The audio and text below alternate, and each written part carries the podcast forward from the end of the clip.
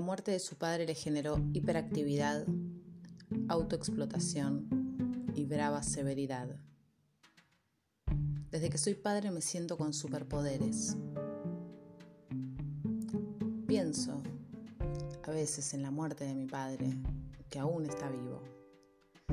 Pienso cómo nos acercó este tiempo de distancia. Todos los días nos enviamos un video gracioso o más de uno. Pienso en hacerlo reír. Pienso en que se sienta acompañado y en transmitirle que estoy bien, en darle fuerza, aunque sea química la fuerza que tengo. Sin ansiolíticos no sé cómo estaría. Pero ahora no voy a probar ese experimento.